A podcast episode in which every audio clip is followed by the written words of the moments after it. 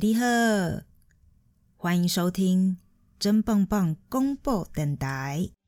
三分天注定，七分靠打拼，爱拼啊才会赢。哎，话说我今天呢，就想要来啊聊一下我在德国找工作的经验。那因为是找嘛，所以等于说你是帮别人工作，所以我们在此次的分享里面呢，是摒除掉你可能自己创业，或者是你是自由接案者啊，就比如说 YouTuber 啊、Podcast 这一些。那我粗略的啊，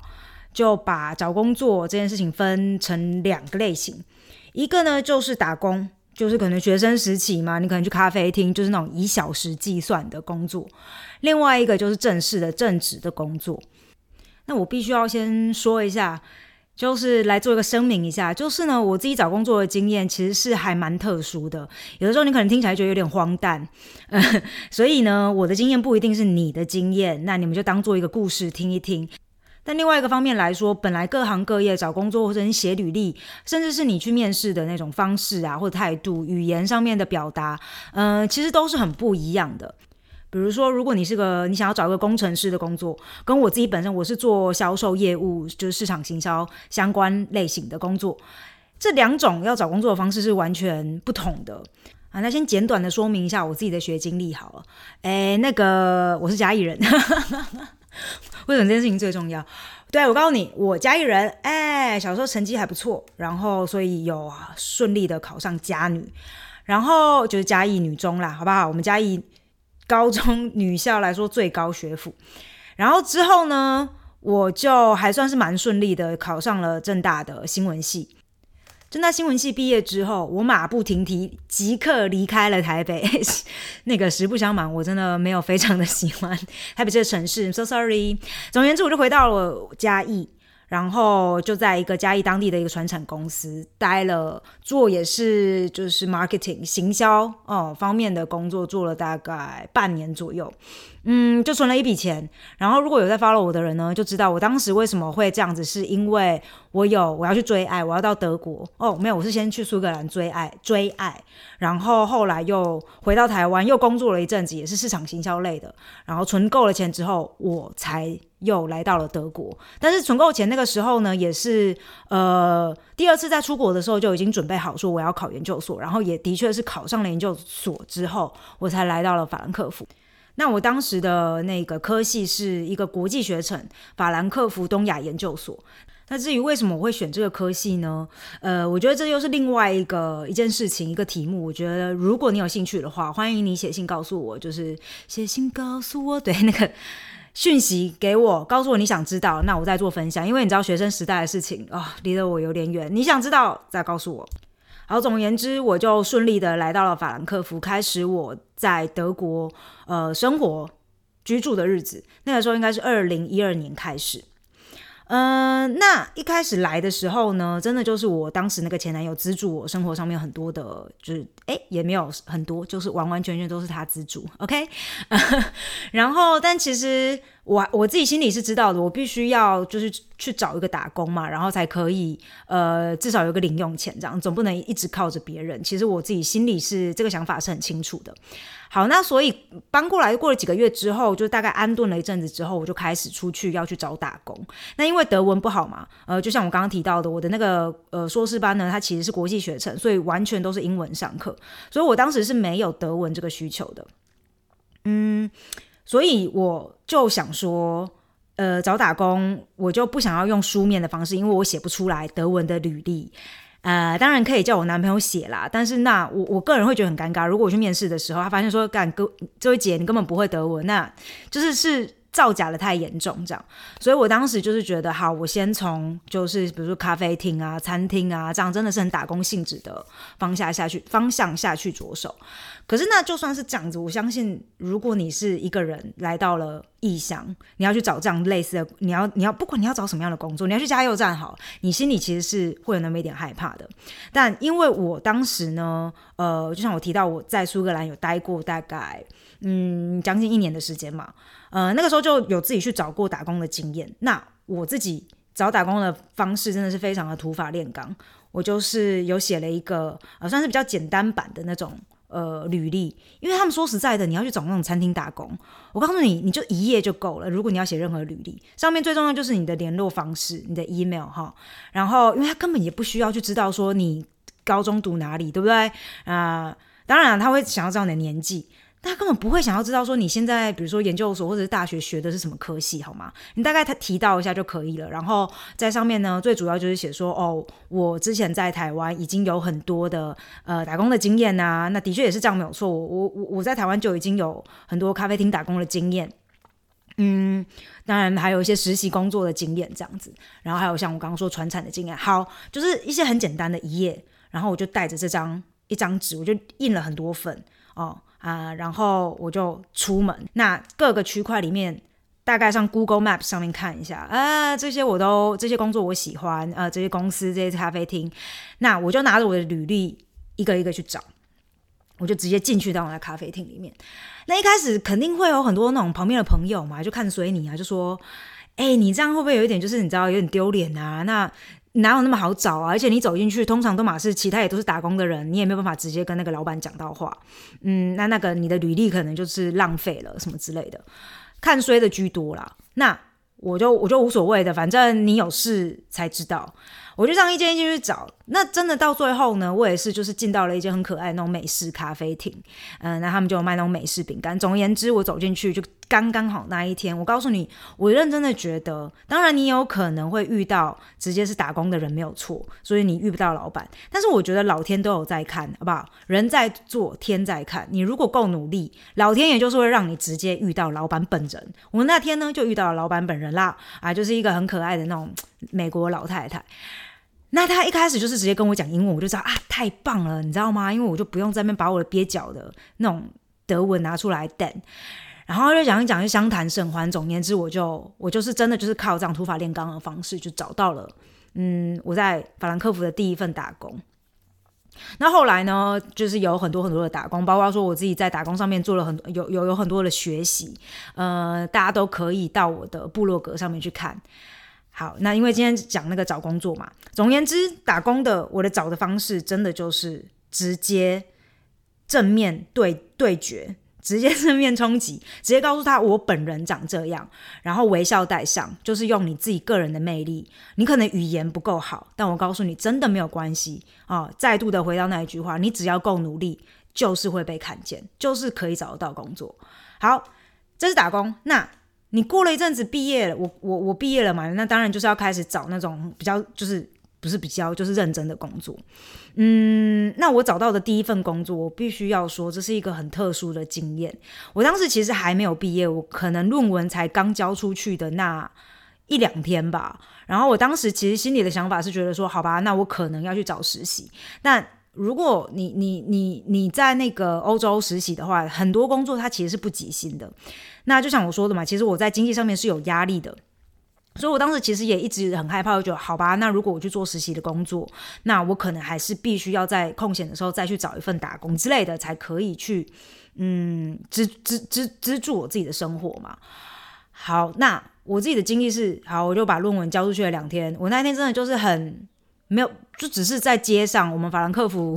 采尔大街上面。吃着一根香蕉，在那边就是就是东看西看吧，我忘记我在干嘛了哦，好像在一间土耳其店的外面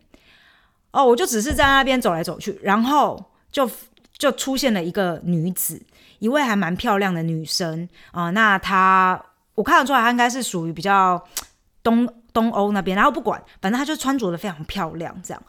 啊。然后她就踩着高跟鞋走过来，问我说：“哎，你是亚洲人吗？”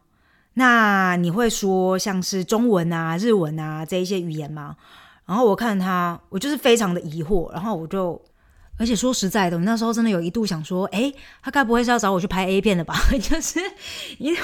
德国 A 片其实蛮出名的。然后，呃，我想说他会不会是要找一个就是亚洲面孔，然后可是会说德文的？那种女孩去拍 A 片，反正我就很多想象，但没有啦，他就是一个呃很正很正派的正职工作啊。然后他就说：“哦，我是这样子的，我是呃我们歌德街，就是法兰克福有一个歌德街，它上面全部都是精品精品业有精品店，这样都是一些那种最高级的精品店。我是这个品牌的呃头的店长。那我们现在正在缺人，我们需要一个呃，就是负责亚洲客人的销售。那你有没有兴趣？这样？然后我那时候一看，我就想说，哈，还是听起来有点奇怪。但是他有给我一张名片，你知道吗？然后就说你回去给我写一个 email。然后我就好回去半信半疑的嘛，因为他说实在看起来也是蛮正派的。我就给他回，我就给他写一个 email 说，哎，我们今天有在路上见到，然后你你有告诉我说有一个工作机会，这样，就这样。然后他就把我带进门，然后当然中间有经过面试嘛，然后呃，就当时的德文也没有到非常好，但是是可以面试的了。嗯，就进去那一间精品店工作，那做了大概也是有一年的时间。所以当时这第一份工作，我真的是没有什么技术含量，我就觉得应该就是我妈带来的吧，没有什么别的。大家就是非常感谢啦，因为毕竟它就是一场及时雨嘛，让我就是经济上没有好转。我会觉得说好，先把这份工作给给做了，然后等我手头比较宽裕一点的时候呢，我再来好好的找一个我真正可能会想要好好经营的工作。那当时在这一年当中，其实我是有很多的困惑的，因为其实，在德国本来的工作就不是那么好找。呃，那精品店我必须要说，他的薪水其实不低，所以我本来的那个就是，我就会很害怕说，好吧，那我现在又回又又到一间公司去，然后我开始做实习，你知道那个薪水是可能一千欧以下的，我觉得我没有办法在经济上面我是没有办法支撑的，因为我家人是没有办法资助我的。好，那所以这中间就是过了很多很困惑的时期啊，但是我又一直知道说，我必须要走出去，我必须要去找其他的工作，因为这工作真的不适合我，我我没有办法继续做下去，我很不开心这样。好，那所以这中间我就开始呃海投我的履历，就各种投啊，就喜欢的我喜欢的公司就投，其实有点 盲目啦哈。那到最后我发现说，哎，真的是不 OK，因为回来要不是拒绝，要不然就是根本也没有消息的回应这样。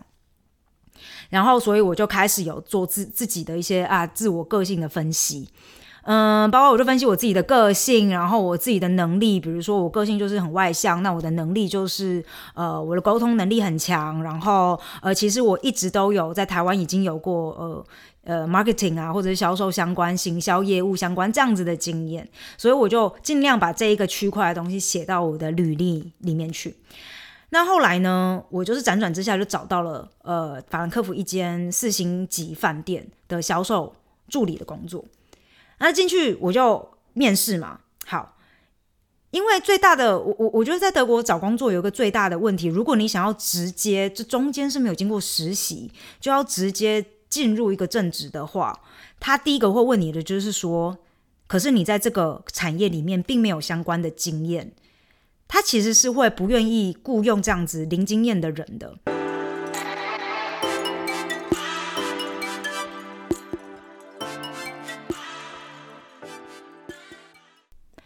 你是否常听说欧洲的药妆或者是生活用品非常的好用？但是产品有这么多，你要怎么选择呢？让珍珍以住在德国十年、用过超多无为不为的东西的经验来告诉你。我自己使用过后，真正喜欢的超棒棒商品究竟是哪些？欢迎加入邻家欧选，请见节目下方链接。也就是说，你在最一开始职涯规划，如果经济上面是允许的话，其实最好的方式真的就是你找一间实习，你进入到这间公司，因为这样是最好入门的。他会知道说，OK，你你从你是从最基层开始做起的。那当然，你也可以跳槽，可是。那就是你已经在这个产业已经有培养出一定的工作经验了。好，不管，反正我当时呢就只有精品业的精品业的，就如果说正职的工作话，就是精品业的工作经验。那那个面试的那个，就也就是说我未来的老板，他就问我说：“对啊，那你那你工作经验，其实，在饭店业你是没有的，你自己怎么看？”我跟你说，我我在那场面试，我真的使尽了我浑身解数，浑浑身法术。哎，这个，我就告诉他说我。我是没有经验，没有错。可是我在呃，可是我一直做的工作都是行销相关的呃的工作，那可能是助理啊，或者是你知道不同的角色，可是都是绕着这个 sales and marketing 这个这个这个环节，那可能就只是卖的东西不一样。然后我就告诉他说，但是呢，我真的是非常非常的有心想要学习，呃，而且。呃，我非常非常喜欢你们这间饭店，然后你当然是要先做好一些功课嘛。我真的很喜欢你们的饭店，你们的概念呐，呃，然后好这一些的，就非常的狗腿。然后呢，那个老未来老板就问我说：“哦，那你知道其实我们饭店因为基本上就是服务业嘛，虽然说你如果是做业务助理的话，基本上很 很也有很多的时间会是在办公室里面待着，但是你还是要出去见客户，或者是如果客客户今天在饭店里面有办活动，那你是要到那边到现场去，可能去做协调啊，去做沟通这样。呃，那经常会因为这样的原因，你会有要加加班的可能。我就说加班。”加班没有问题呀，而且我现在是真的很有冲劲，我是真的有心想要在你们这间公司呃待下来，然后学习的。所以如果有需要我的地方，完全没有问题，我会在那里，只要告诉我，然后呢，就只要符合德国的法规即可。然后对你，我跟你说，其实，在面试当中，你是可以就是有一点点这样的小玩笑，因为当时他们是有效的，因为德国法规来说，就是呃对于。因为德国或者不止不只是德国啦，整个欧洲其实对于劳工的权益是很照顾的，呃，所以呢，当然他们这间这样的公司就是必须要照着德国的法规走嘛。那那个老板就笑了一下，说啊，当然都是有呃符合法规啦。那我知道你愿意，我们就很开心。反正总言之，我要告诉你们的是，就是像我。写的这个今天这一次的主题，你是要第一次找工作就上手嘛？所以你基本上可能是第一次在找工作，你在很多事情是没有经验的状况之下，你该怎么办？就是要很充分的展现出你的热情，你想学习的那一颗心。好，不不管是你可能转转头回家就想说，干我才不想要加什么鬼班嘞，就是不行，你就是必须要说，我愿意，我我我超级想要为你们工作的，然后。你如果雇佣我的话，你绝对不会失望。这很种种这一类，就是非常吹捧自己的一些话。哎，你不要觉得怎么样哦，就是好像啊有点不好意思，然后在面试就是讲一些这种很吹捧自己的话，就是害羞。我告诉你，在面试、你在找工作这个环节里面，就是不能害羞，你要把你自己所有的优势都展现出来。又尤其如果你跟我找的是同样的相关的工作的话，就是这种叫销售啊，你必须要去。贩卖某一个东西，在面试的过程当中，你就是要卖你自己，是最重要的一个环节。当然，我没有要求你要作假，因为像在面试的时候呢，他就问我说：“诶，那像你，呃，其实也已经念到硕士啦，你怎么没有想说要去找其他工作？为什么会是去精品业做销售的的的工作呢？”那当时我也的确就是很坦白的说：“嗯，我有经济上面的压力，呃，类像这样。”然后我说：“那可是我现在呢，就是呃，压力比较减轻了，所以我希望能够找到一个我真正喜欢的工作。”那甚至很容易我啦，因为我就是外国人嘛，所以很容易被问到问题，就说那你为什么会选择来德国？呃，一开始就念书嘛，你为什么会选择来德国念书呢？好，那我当时呢，真的就是会很坦白的说，当然我一开始会说，哎，因为那个德国的教育体制很好啊，你们知道，就是在德国念书，如果现在有一些城市或者是有一些科系你是要付学费的，没有错，可是，在德国基本上，你如果接受教育。是你只要付杂费即可，所以那个费用非常的低。嗯，当然你要付你自己的生活费啦。所以，呃，但是至少在学费上面，很多学校是没有学费的。好，那我就说，哎，因为也是有这样子的一个关系哦，那所以我就就很很当时就考虑要来德国，又加上我当时是为了追爱来的，然后我就会笑一下。然后他们其实那些面试的。未来你的老板们其实还蛮喜欢听到你讲实话的，然后他也蛮喜欢听到你讲一些关于你自己个性的事情，因为他想要知道未来跟我一起工作的这个人可能是我的呃，就是等于说他的下属嘛，他的属下是会是一个什么样的个性。如果你愿意透露那么一点点的真实的话告诉他，而不只是说哦，像我刚刚说，当然你要卖你自己没有错，你要你要你要卖你自己很很好的那一面没有错，但是。你也可以把你自己很真实的那一面，用可爱包装的方式告诉他们。这其实是呃，还蛮受好评的。至少自己在我在我自己的经验里面。哦，那还有一件事情，我觉得非常重要，因为你要工作嘛，那息息相关的最重要的一件事情就是钱呢，你的薪资是多少，对吧？那你又是第一次，你会觉得有一点点的，哎，怎么办？我不知道怎么去告诉他我想要的薪资，但是越多越好啊，你总不能这样跟他讲吧，对吧？他就是要你给出一个范围，大部分的公司啦，你也可以告诉他说，嗯，这个我们可以在意，但是他们都要给你，都要你给他一个范围，除非你是真的很高阶的那种工作，那我们可以在意。OK，因为所有的公司其实不管哪一个职位，它都有一个预算在的，所以他想要在最一开始就知道说你符不符合他们的预算。好，那符不符合预算这件事情，其实最一开始你就是可以上网，然后去看，比如说你就直接 Google，比如说 Sales Assistant 啊，法 Frankfurt，因为他会看区域嘛，在法兰克福会赚的薪资会比较多，比可能东德，比如说呃德莱斯登赚的还要再来的多。然后你再输入产业啊，汽车产业还是什么什么产业啊，你就都把它输输入进去之后，你就可以大概看了一下，说哦，嗯，在德国这份工作，在这个城市里面，大概你可以预期的薪资水平在这里。那很多时候它其实会给很大的 range，所以你自己要去抓一下，就在一个中间值。而且如果你是很新人的话，你真的就是不要太贪心。如果你一开始狮子大大开口，他的确就是会直接不不考虑你。因为他会觉得你这个人根本就是天方夜谭。好，你给了一个差不多实际的数字之后，OK，那他也把你邀邀请进来面试了哈。好，那你相谈甚欢。这时候他就告诉你说：“哎，这个薪水他会直接给你一个 offer，他会给你一个 Angebot 啊，德文是 Angebot，然后就是说这样子你 O 不 OK？你觉得不 OK 的时候怎么办？我当时呢，在接受到我第。一份的，就是他们给我的 offer，我那个薪水我其实真的不是太满意，但是我又很想要赶快转换那个跑道嘛，嗯，但我觉得现在不管是不是转换跑道，很多人在第一次要在德国找工作，你那个薪资你就是会低，没有办法，因为你没有经验哦，你就是必须要认清这个事实。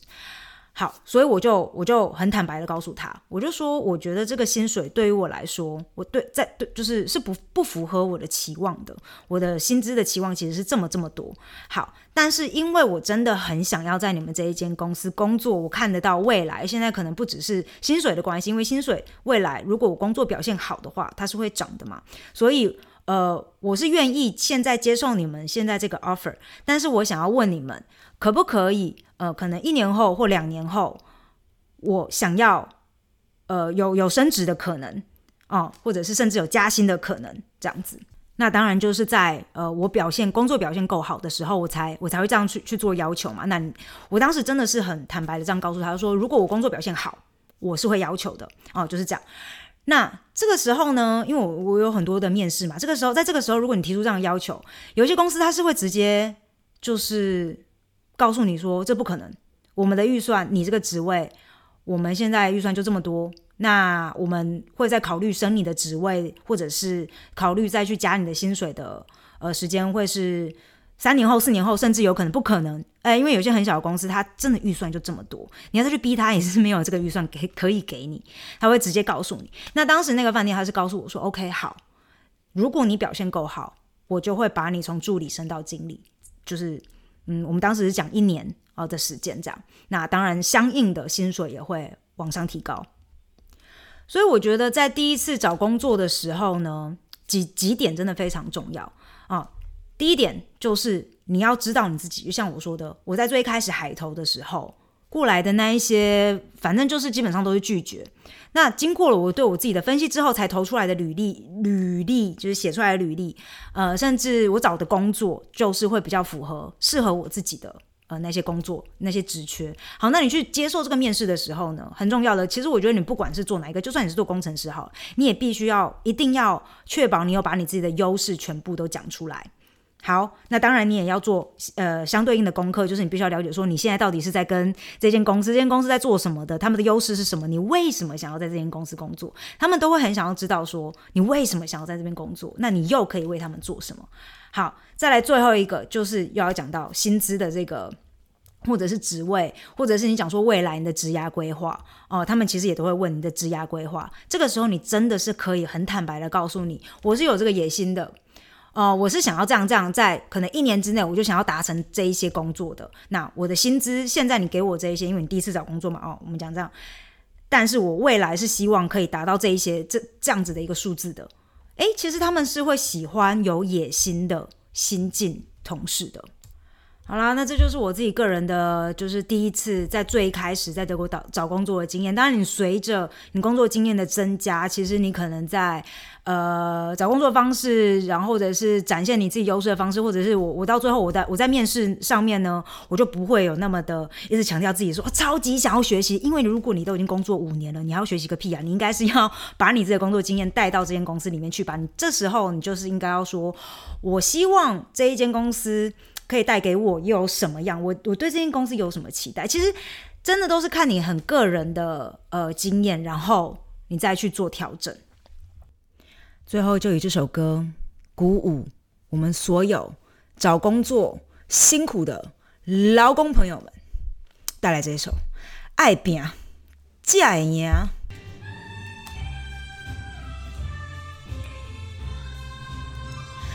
一时时情毋免怨叹，